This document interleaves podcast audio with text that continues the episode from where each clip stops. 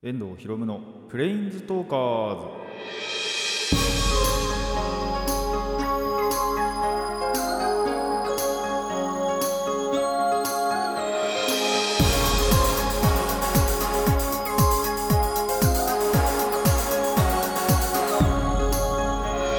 ラジオの前の皆さんこんにちは。遠藤博夢のプレインズトーカーズ。パーソナリティの遠藤博夢です。この番組はマジック・ザ・ギャザリングのプレインズウォーカーたちがさまざまな世界へ旅できるがごとくさまざまな話をしようという番組です。まあだいぶ過ごしやすくなってきたかなっていう感じですね。まあそれでも何かっていうと昼間は結構まだ暑くってあのーまあこれ僕の例ですけども、えー部屋にいる時はエアコンつけます。それぐらいには暑いです。てか暑くなる、まあ、時もあるってぐらいかな。あのつけなくても大丈夫な時はもちろん大丈夫なんですけど雨降った時なんかそうかな。あの結構冷え込むんで大丈夫だなっていう感じなんですけどまあ晴れた日とか、まあ、せいぜい曇りぐらいだと湿度が高いのかな気温が高いのかなあの普通に暑いですねやっぱり。あとやっぱ歩いてたりするとやっぱり暑い。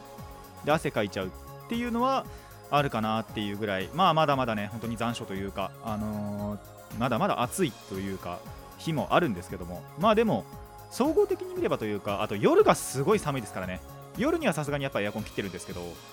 あのそんな感じの秋にまあ本当になりつつあるんだなっていう感じはしてきたような、えー今日この頃でございます。まあなんでねそのままいけば普通に今まで通りちゃんと秋が来るのかなっていう感じでそしてね秋の楽しみなんかもねいろいろあると思いますがあのまあコロナでね できない部分もあるんじゃないかなと思います。僕は一応まあ言った通り2回ワクチン打ったんであれなんですけどあのこれからっていう人もねまだいると思うんで本当にね前も言いましたけどもあの無理はしないようにねあのお願いします。1回目打ってちょっとでも副反応っていうかアレルギー症状かなの方が出たら絶対さすがにやばいんでそっちはねあの逆に受けないっていうあの勇気を持って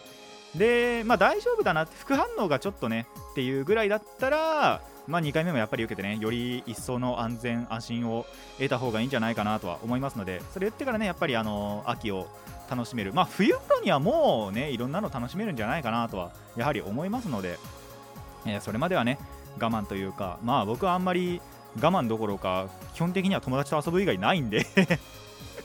しかもまあ割とというかあれですね。1回やったんですけどやっぱオンライン上で遊ぶっていうこともやったんで基本的にはやっぱオフでね遊ぶんですけども。あのーオンでも遊べるものはあるのでちょっと1個ねオンで遊ぶあのー予定というかまだ組んではないんですけどもあのこれこんなことしてオンで遊びたいよねっていう話は出してるんでまあそれがいつかできたらなって多分すっげえ前から言ってるんですけどこれ。未だにできてないんですよね。ただそろそろねさすがにもう、あの準備ができたのでやりたいなって思ってるんでそれもまあまたやったらねレポートはしていこうかなと思ってます。っていう感じでね、まあ、やっぱりそのオフでやんなくてもオンラインでね遊べるっていう方法もあるので、まあ、まだ2回打ってないとか、あのまだまだね人と会うのが怖いっていう方はそっちでもね遊んでみるといいんじゃないかなと思います。それじゃあラジオの方始めていきましょう。遠藤ひろむの Planes Talkers。今回も Let's Planes Talk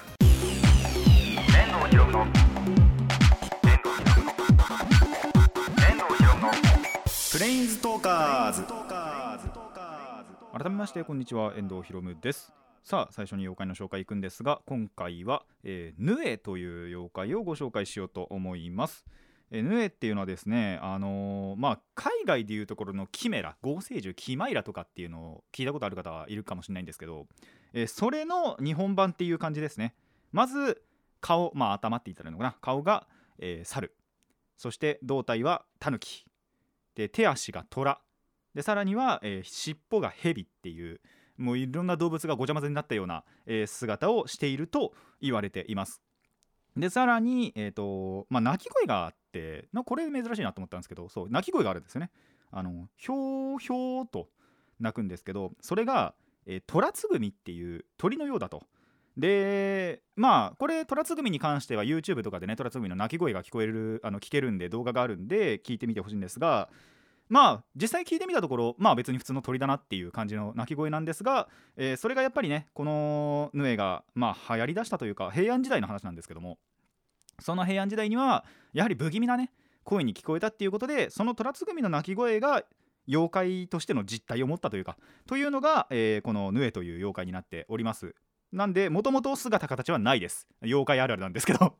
姿形はもともとは本当になくて鳴き声だけが聞こえるっていう存在だったのがまあちょっとその後々になって、えー実態を得たというのがこのヌエという。でその合成獣本当にいろんな動物がごちゃ混ぜになったような姿を持ったっていうのがこのヌエですね。でさっきその猿の顔タヌキの胴って言ったんですけどこれなんだろうあくまで一般的なヌエであってあのー文献とかまあそれこそその絵の作品とかによってはあのいろんなところが違う部分もある例えば頭が猫っていうのもあれば尻尾はキツネみたいなまあ本当にいろんなところあのいろんな絵によって描く人によってこの姿形が違うっていうのもまあ生地やっぱり最初はね、えー、と姿形がないっていうところから始まってるんで、えーまあいろんな本当に姿が描かれるようになったという感じですね。でこの妖怪はですね「平家物語」っていうまあこれはおそらく国語とかでね国語っていうかあれかな古典とか現代文とかかな、えーで習ったりするんで分かると思うんですがここで描かれてるんですよね。まあ描かれてるというか最初はやっぱりそのヌエという名前もなくただそのヌエのように鳴くと、えーものと言われてあやかしとしか言われていなかったんですけどまあそれが後々やっぱりヌエという名前も与えられたとでですねその「平家物語」ではヌエ退治という話がありまして、まあ、毎晩のようにね黒煙とともにその鳴き声が聞こえてくるんですよヌエの。でそれに、まあ、ノイローゼじゃないですけどぽい感じでその時の天皇、まあ、二条天皇が、えー恐怖してそして病にまでなってしまうとでお祈りとかその看病とか何をしても全部ダメで。でその時に、えー源頼政これ「平家物語」なのに源氏なんですよね出てくるのが。でその源頼政という人物が家来を引き連れてでその頼光から引き継いだ弓でね、えーその黒煙の中に弓を射るわけですよ。そしたらその化け物が、えー北方に出て、えー地面にバタって倒れたんで、まあ、それをさらに家来がねあのとどめを刺すと。でそれをしたらその黒煙とかも全部なくなって静けさも戻って声の鳴き声も聞こえなくなって天皇も回復するっていう、えーエピソードがあります。その時のまあ黒幕みたいな感じでしたね。で、えー今ではで今ではっていうかそもそもこのヌエという名前そのものがなんですけどそれこそそのさっき言った鳥のあ鳥なんですよ虎つぐみって。なんですけど、あのー、虎つぐみのそもそも別称がヌエと言われている。だからまあこの時言ったのも実はあの、虎つぐみなんじゃないかと言われてるんですけど、えーまあ鳴き声が似てるから当てはめられたんじゃないかとも言われてますね。で今虎つぐみとも言ったんですけどその最近になって実はその正体が巨大なレッサーパンダだったんじゃないかとも言われています。これはあくまで説です。あの証拠があるわけじゃないんですけどいろんなところのその文献とかなんだろうあと化石かな？平安時代のあたりから出た地層の化石にその巨大なレッサーパンダの化石があったみたいなだからそれが元になってるんじゃないかとも言われてます。これは実際あくまで説です。なんであんまりその鵜呑みにはしないでほしいんですけど、えーそのヌエの正体が虎つぐみだったり、えー実は巨大なレッサーパンダだったりというのはある、えー実態も実はあるんじゃないかと噂されている、えー妖怪になっております。で今「平家物語」とだけ言ったんですけど一応そのいろんな他の文献にもね載っていたりするのでぜひ調べてみてください。ということでね今回はヌエをご紹介しました。まあ次回に関しても特に何も決めてないんであのあこれにしようって思ったものを次回もご紹介したいと思います。それじゃあ最初のコーナー行きましょう。最初のコーナーこちらです。特撮の話。はいえーとまあこれを収録している頃はですね2話を見たんですけど2話分まで見たんですけど、えー仮面ライダーリバイス新しい、ね、仮面ライダーのシリーズが始まったということで、えーこのリバイスについてお話をしていこうと思います。今回はすごいですね。あのーやっぱ今までにない初要素をどんどんどんどん増やしていくっていうのがすごいなと思うんですがまず1つ目、えーリバイスはですね1人が2人になる仮面ライダーです。もともとやっぱその平成2期最初で仮面ライダーダブルっていうのがあってで2人が1つのその意識に入って仮面ライダーになるっていうのはあったんですけどもう全く逆ですね。1人の中にやっぱりそのまあもともといる人間とあとその心の中に飼ってる悪魔っていうのがいてその悪魔と一緒に変身することでその悪魔も実体化して、えーまあ、リバイとバイスって、えー実際には分けられるんですけどそれ合わせてリバイスになると。でなんで変身すると分裂します。本当に。あの体がパカって割れるとかじゃないんですけどちゃんと本当に等身大の人間みたいな仮面ライダーが、え2つボンって出てくるというのが今回の仮面ライダー。これは本当に初ですね。今までにない変身方法だなと思います。で今ねそう心の中の悪魔と一緒に変身って言ったんですけど敵も心の中の悪魔です。そこにですねあの絶滅動物恐竜とかまあその恐竜とかと一緒にいた時のサメとかメガロドンだったと思うんですけど、えーそういうのの DNA を、えーと与えることによってまあその実体化する過去悪魔が実体化する。でその DNA のなんだろうな動物の特徴も引き継ぐっていうのが今回の敵でありそして味方の特徴味方仮面ライダーそのものの特徴でもあると。でその変身するときちょっと面白いのがやっぱりその悪魔となんだろう契約をすることで変身ってことなんで、えー変身アイテムがスタンプ。あのやっぱ契約書にはスタンプポンって押したりするじゃないですか。なんでそのスタンプ。でえっ、とスタンプといえばあのよく SNS 上でもスタンプってあるじゃないですか。LINE スタンプとかあるじゃないですか。なんであのー変身時にその背景に若干そういう感じのメッセージアプリみたいななんだろう画面がちょっと映る。でその主人公と主人公の中の悪魔がその LINE 上 LINE 上なのかなわかんないんですけど SNS 上で会話してるみたいな演出もある。これなかなかなんかダブルミーニングみたいな感じで、えーなんでだよって一瞬も思ったんですけど面白い部分だなと遊び心だなと思いましたね。でさらに言うとですねあの主人公に好感がすごい持てるこれもまた主人公もやっぱその仮面ライダー主人公のなんだろう根っこの部分はね変わってないあの市民を守る、まあ、自分の家族を守るっていうのはあるんですけどあのー今までにない要素というかあとまあ今回やっぱりその心の中の悪魔とね一緒に変身するっていう部分があるんでそれゆえのすごいいいエピソードというかあなるほどそこをそうなんだろう掘り下げるのかって思ったのが1個あってまあこれ2話の話になっちゃってネタバレになっちゃうんですけどもあの変身したがらないんですよ。あの仮面ライダーに。やっぱなればちゃんとその怪人とかも倒せるしあのてか倒せるだけのパワーをね得られてまあ結果ね市民も守れるっていうことだったんですけどそれでも変身したくないってなった理由が1個あってそれ何かっていうとやっぱり自分の中の悪魔と契約してあとはも実体化しちゃうんですよ。その自分の中の悪魔が人間を襲っちゃうんじゃないかってまあ実際そういう描写が一話にあったんですね。あの襲おうとしたのが未遂だったんですけど結局は。であのーそういうのがあったからやっぱり自分は変身したくないと。自分の中の悪魔も傷つけてしまうから変身したくないって。であのー仮にそれで変身して、まあ、要は自分があの市民を傷つけてしまうんだったらあの自分の心の中の悪魔と一緒に死んでやるっていう信念も持っていた。これはいい描写だったなって個人的にはやっぱり思いましたね。なんで総じてねあのーまあそれはもう2話で解決してなんだろう悪魔とも本当に契約して口頭だったんですけど口頭で契約してもう襲わせないと。絶対に襲わせないっていうのを、えー誓わせて、まあ、結局変身してで、あのー敵はね倒していく。っていう感じの2話ではあったんですけど、えーそんな感じでですねあのまあ本当に今までの主人公像と、まあ、かけ離れてるわけでもなくしかしやはりそこに一つひねりを加えてきたいい主人公だなと。そこをやっぱりちょっと好感持ってたなそこに葛藤があるのが好感持てたなっていう部分だったんで、えーこれからもねあのちゃんと見ていこうと思います。結構最初のつかみとしては本当にまあ1話からそうですけども、えーいいつかみだったんじゃないかなと思ってあの割とこれからも見ていけそうだなと思うのでまあこちらもね最後まで見ていこうと思います。でですねあ全くあらすじとかは言ってなかったけどでもまあ今のがほぼほぼあらすじですね。本当にその悪魔と契約して仮面ライダーになってそして敵の悪魔を倒す。まあ悪魔もね悪魔側もなんかその研究所をやっぱり襲ったりして自分たちがやはり有利になるようにっていうのは今までの怪人とあまり変わってないようなそうでもねえかな。それは怪人によるか。あのその時代その時代の怪人にはよるんですけどまあ意味意味で原点回帰なのかな？そう仮面ライダー50周年なんでね今年が。そういうのもあってやはりそういった原点回帰の部分もあるのかなっていう感じなんですけどえーまあ、とにかく自分らのねやっぱり利益になるように人を騙しててか悪魔のささやきをしてそういったところもやっぱ悪魔要素というか悪魔のささやきってねあのこれはもう現代人に通ずるものではあると思うんですけどそういったものでそそのかして、えー変身というか怪物を生み出させるっていうのもあったりするんで、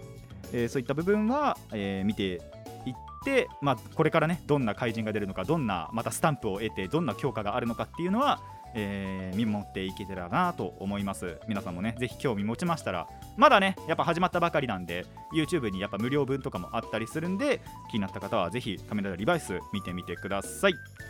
以上特撮の話でした。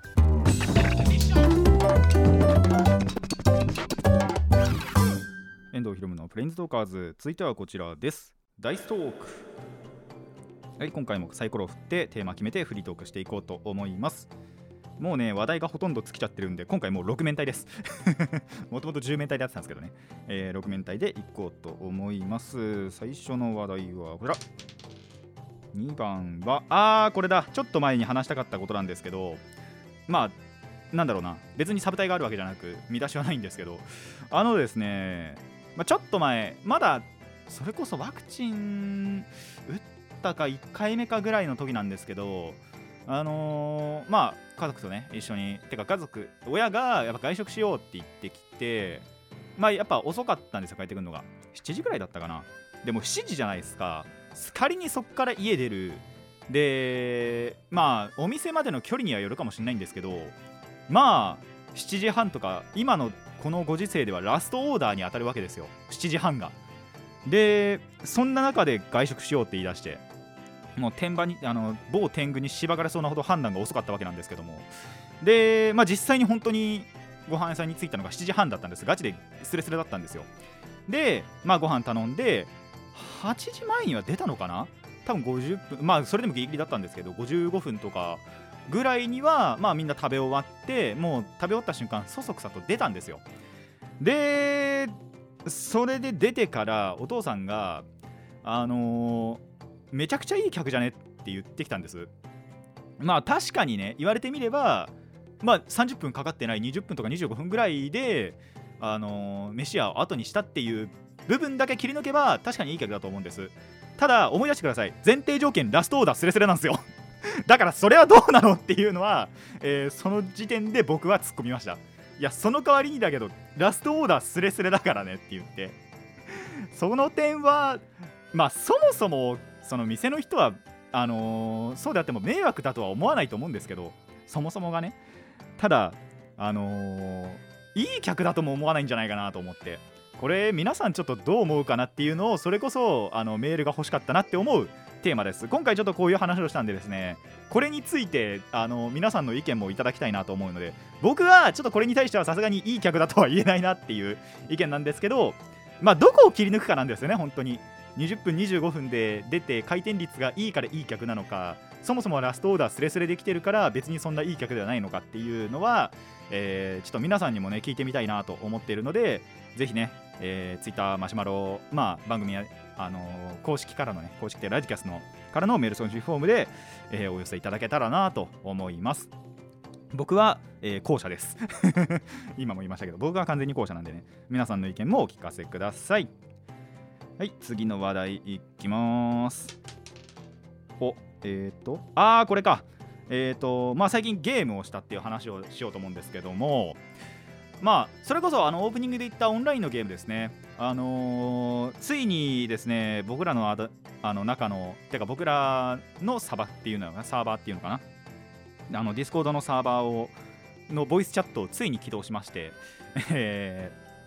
ーオンラインのねゲームをやったという話なんですけどもあのーまず Discord が初。初ではないな。 Discord あの普通のなんだろうただの会話として使ったことあったんですけどゲームもやって本当に本来の使い方というかをしたのが初っていう感じですね。僕にとっては。多分それ以前にそれこそ友達のうち2人ぐらいやってたと思うんですけど、えー僕はですねそれをついに使いましてそして何をやったかっていうとゴッドフィールドというゲームをやったんですね。それまあ何かっていうとカードゲーム。まあオンラインでできるカードゲーム。まあブラウザでもできるんですけどこれアプリじゃなくて。アプリもあるしまあブラウザ普通に Chrome とかからでもできるっていうゲームなんですけどそんなゴッドフィールド、えーまあ、どんなゲームか一言で説明するとじゃんけんも真っ青なレベルの運ゲーです。もうじゃんけんが真っ青になるレベルの、えー運ゲー。って、えー公式に書いてありました。公式のウィキにね。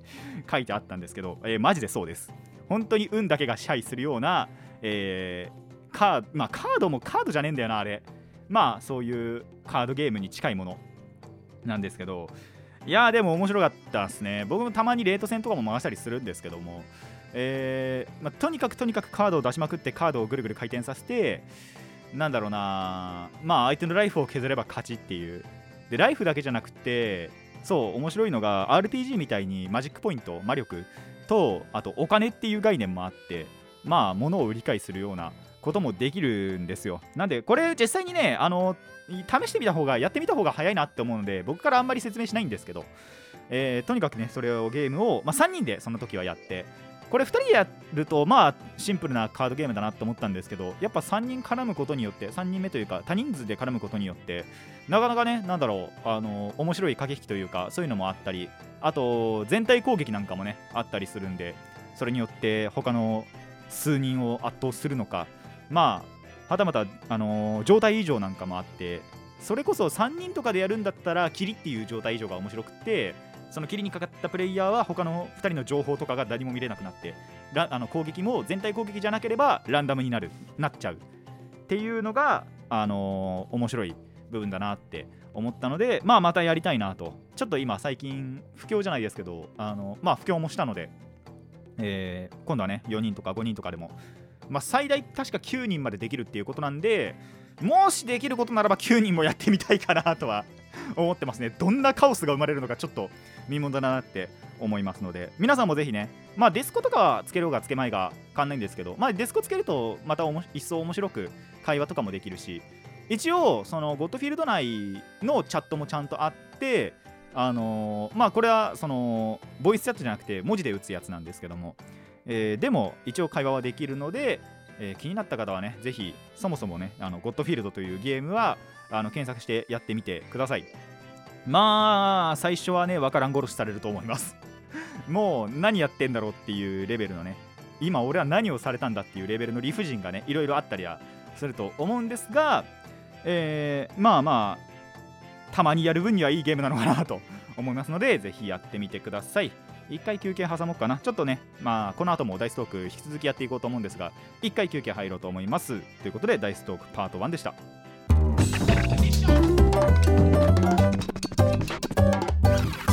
遠藤ひろむのプリンズトーカーズ引き続きダイストークやっていこうと思います。それじゃあ早速3つ目のダイス。はいえっ、ー、と5番はあーこれか。あのー、まあ2時3時のね最近あんまり話題出してなかったんですけども、えー2時3時の、まあ、配信でもちょいちょいちゃんと追っかけてるものは追っかけてて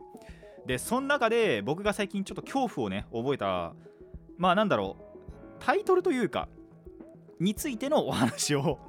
していこうと思います。もう何かっていう最初に言っちゃうんですけどもあのー重大発表とかって言われるともう怖くてしょうがない。引退なんじゃないかってね。もう怖くてしょうがない。いや本当にあのーやっぱ最近あったじゃないですか。鈴原さんもあればあのおとぎばらさんもあればっていうのあとまあ海外でもね。えっとインドネシアだったかな？あどっちだったっけ？インドネシアじゃなかったかな？インドだったかな？ちょっとあのすいません。忘れちゃったんですけど。まあそこもなんだろうな。2時3時が撤退したからっていうことでそこの部署がね。ということで、えーやはりね引退がちょっと続いてたんでもうそこにそんな状況下でですねあのまた他のライバーさんが重大発表とかっていうタイトルをね掲げて動画をっていうか配信をしだすともう怖くてしょうがない。で実際にその重大発表が例えばなんだっけなあの、まあ、シングルが出ますよとか新しいシングルが出ますよとかあの新しいビジュアルが出ますよみたいな新衣装の発表ですよみたいなっていうのもが、まあ、基本的に大半なんですよ。っていうのもあれば一応一人、えー、と早瀬壮さんですね。は、えー、と手術をするということで手術をするってことで、まあ、若干の間公式番組からは、えー、とだから公式番組には出られませんよっていう、えー発表だったり、えー、と一応その配信はね今でも全然やってるんですけど、えーそういうことはあったりしたのでまあ怖かったっすね本当に。えまさかもう引退しちゃうの？っていうのが僕の心の中には少しあったりするのでもうねこれからそういうのが見れないマジで。いやまあ見た結果大丈夫だったのももちろんあったんですけど。いやーこのタイミングでねそういうタイミングでね来られると本当に怖いんで。それが今の僕の中の恐怖心ですね。それのタイトルがあったらとりあえずまず1回警戒するっていうのはあります。大丈夫だろうなって思っててもあのどっちもやっぱりあるんですよ。いや大丈夫だろうっていう心とでもやっぱり怖いっていう心があるんでもう見るのが怖くてしょうがないっていうね。いうのはあるんですけど、えーできれば、えーよろしければね皆さんも皆さんの中の恐怖心どういうことが怖いかっていうのを、えーこれもねまた送っていただければと思います。もうお題にしようかなこういうの全部。えーいろいろねこれラジオそのものが長くやってきてるんでもういろんなお題がもう出しっぱにしては何も結局メールが送られてこなくってあの触れてないんですけど1回目から追うとだいぶありますからね。あのまあ今回はねちょっと直近ということで、えーそんな怖かったこととか、えーなんだっけな。えーとまあそういう感じのをね送っていただけたらと思います。あとあれか飲食の話か。なんてのは、えーぜひね覚えていたら、えー、Twitter やマシュマロまでお寄せください。ラストにしようかな。ほい。あやべ。えーとはい。これか。えーとだからはいはいはいはいはい。あのー洋画の話をねしようと思うんですけども最後に。あの最近それこそあのーまあ普通に地上波で土曜プレミアムとか金曜ロードショーとかで洋画やることあるじゃないですか。洋画とか邦画もやりますけどもちろん。でそんな洋画を見てた時の話なんですけどまあなんだろういつの世も人間って愚かなんだなっていう話をね、えー最後にして終わろうと思います。最後がこんな話でいいのかな。あのーまあ僕が見たのはジュラシック・パークとジオストームっていう洋画だったり。まあなんならこれに加えてガンダムとかでもいいんですけどガンダムしかもそのファーストのね、えー機動戦士ガンダムとかでもいいんですけどやっぱねなんだろうあのー権力持ったりだとか欲に目がくらんだ人間ってやっぱ愚かなんだなって思いますね。あのジュラシック・パークとかジオストームってそういう感じの話だったんですよ根幹。あの最後に明かされた最後っていうか中盤あたりからね明かされるなんだろうその物語の黒幕みたいなやつの、えー考えてることって結局その権力が欲しいだとかまあそもそもは権力を持ってしまったがための傲慢だとかガンダムなんかがそ やっぱりそうなんですけど、えーその辺って描かれやすいんだなって。でそれやっぱ見るたびに人間って愚かだなってすごい思ったんですよね。あの本当にまあこれあくまでね作品として描いてるから実際にまあ実際にも多分いるんだろうけど。あのやっぱそういう人って好ましくは思えないなって思いますね。権力をねあの生地持ってしまったがためになんだろう考え方が変わるじゃないですけど。であのどんどんどんどん落ちぶれていくというか。でやっぱそういう人たちのまあこれはあくまで作品だからそう描いただけかもしれないんですけどガンダムとかも。あのそういった人物のたどる末路っていうのはろくなことがないんですよ。でそもそもその引き起こされた事象そのものもやっぱりろくなことがないんですよ。っていうことなんでやはりねこういうのってまあ作品のものを現実に投影するのもどうかなとも思うんですけどまあやめていただきたいよなって思いますね。実際にそういう事件がじゃあ最近あったかっていうと別になかったよなって思いますけども。まあそういったのは作品で描かれるぐらいだからやっぱ実際に何だろう現実にも起こり得ることなんじゃないかなって。それこそその洋画だったら実写じゃないですか。あのーまあ洋画全部が実写ってわけじゃないですけども。それこそジュラシック・パークとかさあのージオストームって実写の映画なんで。それまあだからこそなんだろう余計リアルに見えたというかガンダムとはまた違ってガンダムもガンダムで結局その根幹は変わらないんで人の愚かさが招いた結果というか戦争というかっていうのは変わらないんでまあでもそれってあくまでアニメってことで済ませられたんですよガンダムの場合は。まあただそれがねジュラシック・パークとかジオストームの実写とかになってくるとちょっとやはり生々しさが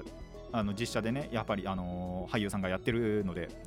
っていうので生々しさというかちょっとリアルさがあるのでまあやはり起こり得てしまうんではないのかなっていうのはあの思ってしまいましたね。なんでそんな、えー人間の醜さこれからはあまり見たくないなとも思いますけども。ただやっぱ最近ちょっと映画僕あの金曜ロードショーとかのねで放映されればそれ録画してみたりして実はあの他にもねあの作品見てたりするので、えーそういったところのはなんだろうな。まあまた見ていけたらとももちろん思いますしただそれやっぱり作品全部が全部なんだろうそれを映してるかっていうとそうでもなくってそれこそもう一作あのーこれは普通に日本の映画ですけど「えー風立ちぬ」もねちょっと見て。それではさすがにそういうなんだろうな描写とかはなかったんで、えーそこは、えー面白いとかいいあれはあれでいい映画だったんでちょっといつかねレビューしようかなとも思うんですけど、えーまあ書いてる作品書いてない作品とありますがまあ書いてる作品もね見てってあのまあそういう部分だけはねでもそれでも嫌いでい続けようかなと思います権力に関してはね。あの僕自身やっぱりそんなに権力にこだわってなくってあの一応なんですけどその僕バイトの中では一番バイト長くやってるんですよ。パートさん含めないと。パートさんだと僕よりもうちょっと長くやってる人もいるんですけどバイト夜のバイトの中ではね一番長いですけどもじゃあだからって俺が一番偉いぞって言ってるかっつうとさすがにそんなことしてないんで、えーそういった部分は今これからもね今までもやってなかったですしこれからもやりたくないなって思ってるので皆さんもぜひねそういった部分やはり傲慢っていうのはね気をつけていただきたいなって思いますね。それってやっぱり人に嫌われる要素の一つだなって思うんで、えー自分のなんだろうな今までの態度というか言動とか見つめ直していただいてそして、えーもしねそうだなって思った部分があれば直していただけたらなと思います。そういうそうすることによってねやはりあの信頼関係とかっていうのが変わってくると思いますのであ部下からの信頼がね、えーっていうのは変わってくると思いますのでぜひぜひあの嫌われてるっていう自覚がある方はあのー一回ね自分を見つめ直していただくといいんじゃないかなと思います。以上ダイストークでした。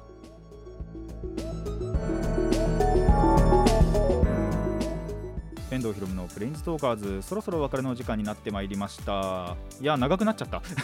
最後の話が異常に長くなってしまった。何もねあのー原稿を用意してないばかりに。あのまあ要点はね全部言えたんでよかったんですけども。えーそんなねいろんな作品ねやっぱりありますのでいろんな作品に触れていけたらなと思っています、まあ、基本的に極力ですねあの金曜ロードショーとか、まあ、土曜プレミアムとかよく映画やるんでそれでなんだろうな気になったなと思った作品は基本的にはチェックしてるというかあと、まあ、今まで見てなかったなって思った作品なんかも割とチェックしたりするので、えーそれなんかでいいのがあったらレビューしていけたらなと。まあそれこそできれば次回何もなければ風たちにレビューしようかなとも思っているんですがまあでも他にもレビューしてない映画とかもねあったりするんで、えー公平にじゃないですけどもまあしたくなったなって思ったものからやっていけたらなと思います。それこそ仮面ライダーもちょっと一個レビューしなきゃいけないような気もするんですよね。あのバルカンバルキリーはちゃんと見てきたのであれと一緒に。あの岬の迷いがとね一緒に実は見てきてるのでそれもね、あのー紹介しなきゃなとは思ってたんですけどもその前にねちょっと他にいろいろレビューしたものがあったんでえーちょっと今回はねレビューできなかったんですけどそれなんかもいつかねレビューできたらと思います。次回どっちにしようかな。風立ちでもねちょっとつい前日かな？この収録の前日とかに見てるんでできればフレッシュなうちにあれしたいですけどそれより以前にバルカンバルキリー見てるんでそっちでも先がいいのかな？あのー次回決めます。次回までに決めとくんでどちらがが優先されたかというのはね次回を楽しみにしていてください。えーこの番組ではお便りを募集しています。疑問反論意見はもちろんのこと、えー朗読などのリクエストも募集しております。えーどのお便りもラジキャスネットのメール送信フォーム、ツイッター、マシュマロまでお寄せください。またはね、えーまあ、前々回ぐらいから言ってますけども、えーラジキャスでやメールをあ違うラジキャスでね配信をしているという方はね、あの局長さんへの直筆の手紙でも構いませんので、えーたくさんのお便りお待ちしています。それでは今回はここまでといたしましょう。遠藤ひろむのプレインズトーカーズ、ここまでのお相手は遠藤ひろむでした。また次回もレッツプレインズトーク。